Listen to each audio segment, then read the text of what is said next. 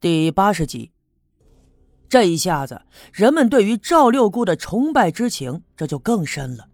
原来都以为她仅仅能给人看一些疑难杂症，却没想到会有这样的能耐，竟然在仙家的指点之下，找出了一个只有传说中才存在的石碑。哼，人们就是这样。一开始的时候，对于这个石碑呢，充满了好奇之心。甚至几乎每天都有人来到石碑的跟前烧香上供，可是啊，过了几天以后，人们这好奇心也就慢慢的减弱了，也渐渐就习惯了在村部南面的路口上有这样一座石碑了。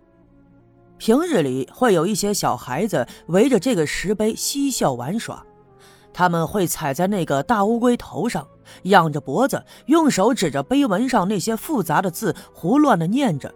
都装作认识的样子。刘耀宗呢，也只在家休息了几天，病也就好了。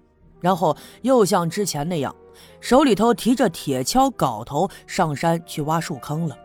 还别说呀，他还是像模像样的栽了一些树，但是都是早去早回，不像以前那样玩命了。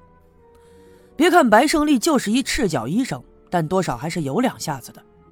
我腿上的伤口几次三番的裂开，也多亏了他经常来给我换药包扎，再加上后来呀也没有什么大事发生，所以休养的也好，再也没有开裂过，所以很快的就彻底的愈合了。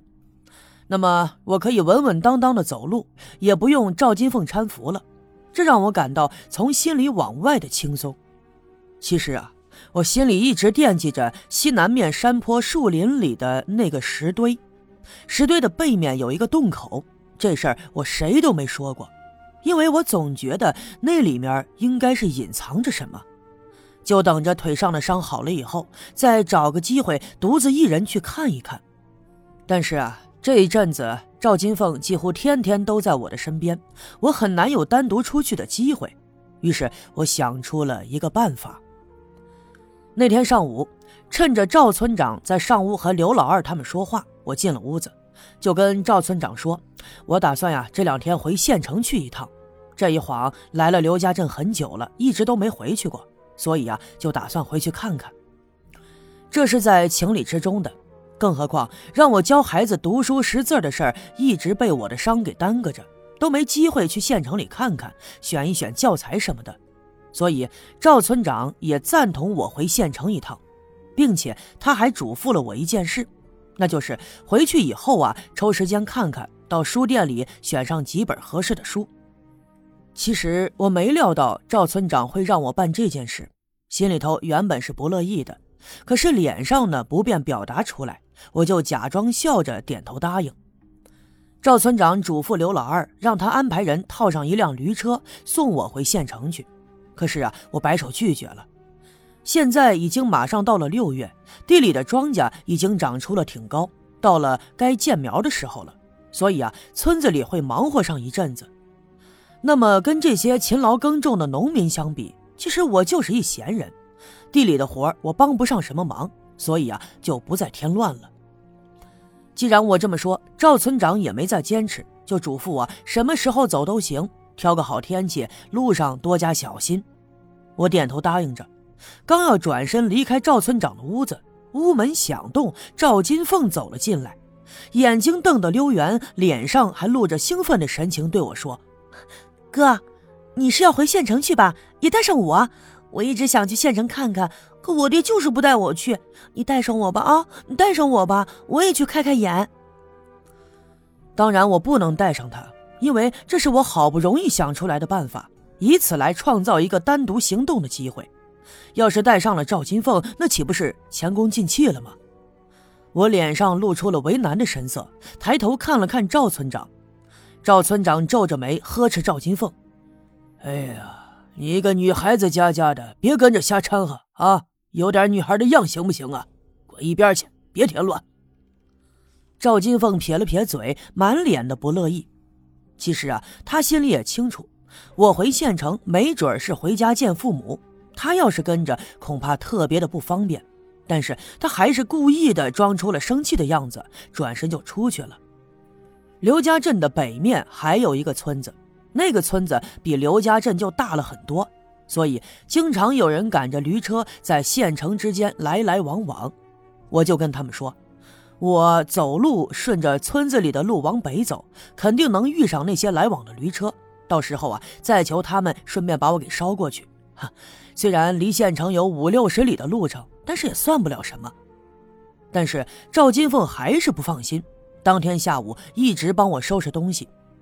第二天早上的时候，一直送我来到村子西北面的山坡下面，这才撇着嘴一一的惜别。我就笑着对他说：“，我就是回城去看看，顶多一两天就回来了，你呀不用担心的。”辞别了赵金凤，我顺着那条小路一直往山坡上走。这条路特别的熟悉，来的时候就是从这儿进的刘家镇。不过当时遇到了刘福生，坐上了他赶着的驴车。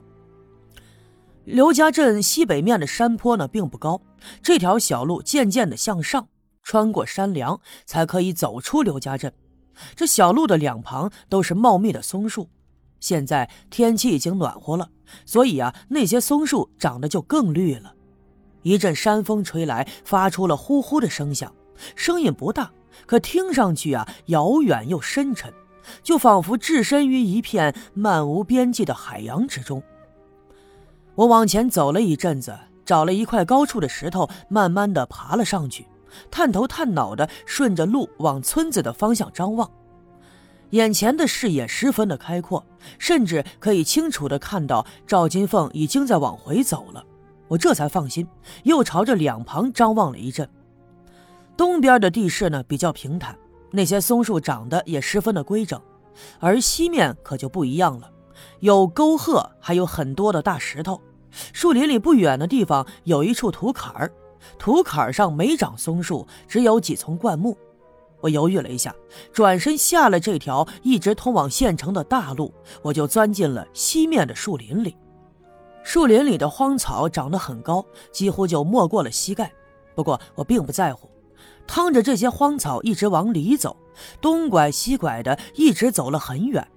前面有一处相对平坦的地方，那里的荒草则是更加的茂密，还零散的长着一些丁香和山杏树。丁香的花还在盛开着，有白的，有粉的，颜色鲜艳，飘出了沁人心脾的馨香味道。不过呀，这些我并没有心思去欣赏，而是一低头就钻了进去。在这丛丁香丛的中间有一块石头，石头虽然不大，但表面却很平整。我爬了上去，抬头朝天空中望，阳光直直的照射下来，十分的温暖。石头的表面也被晒得很热乎。我摘下了肩上背着的包，放在一旁，双手放在脑后，索性躺在石头上休息一会儿，闭目养神。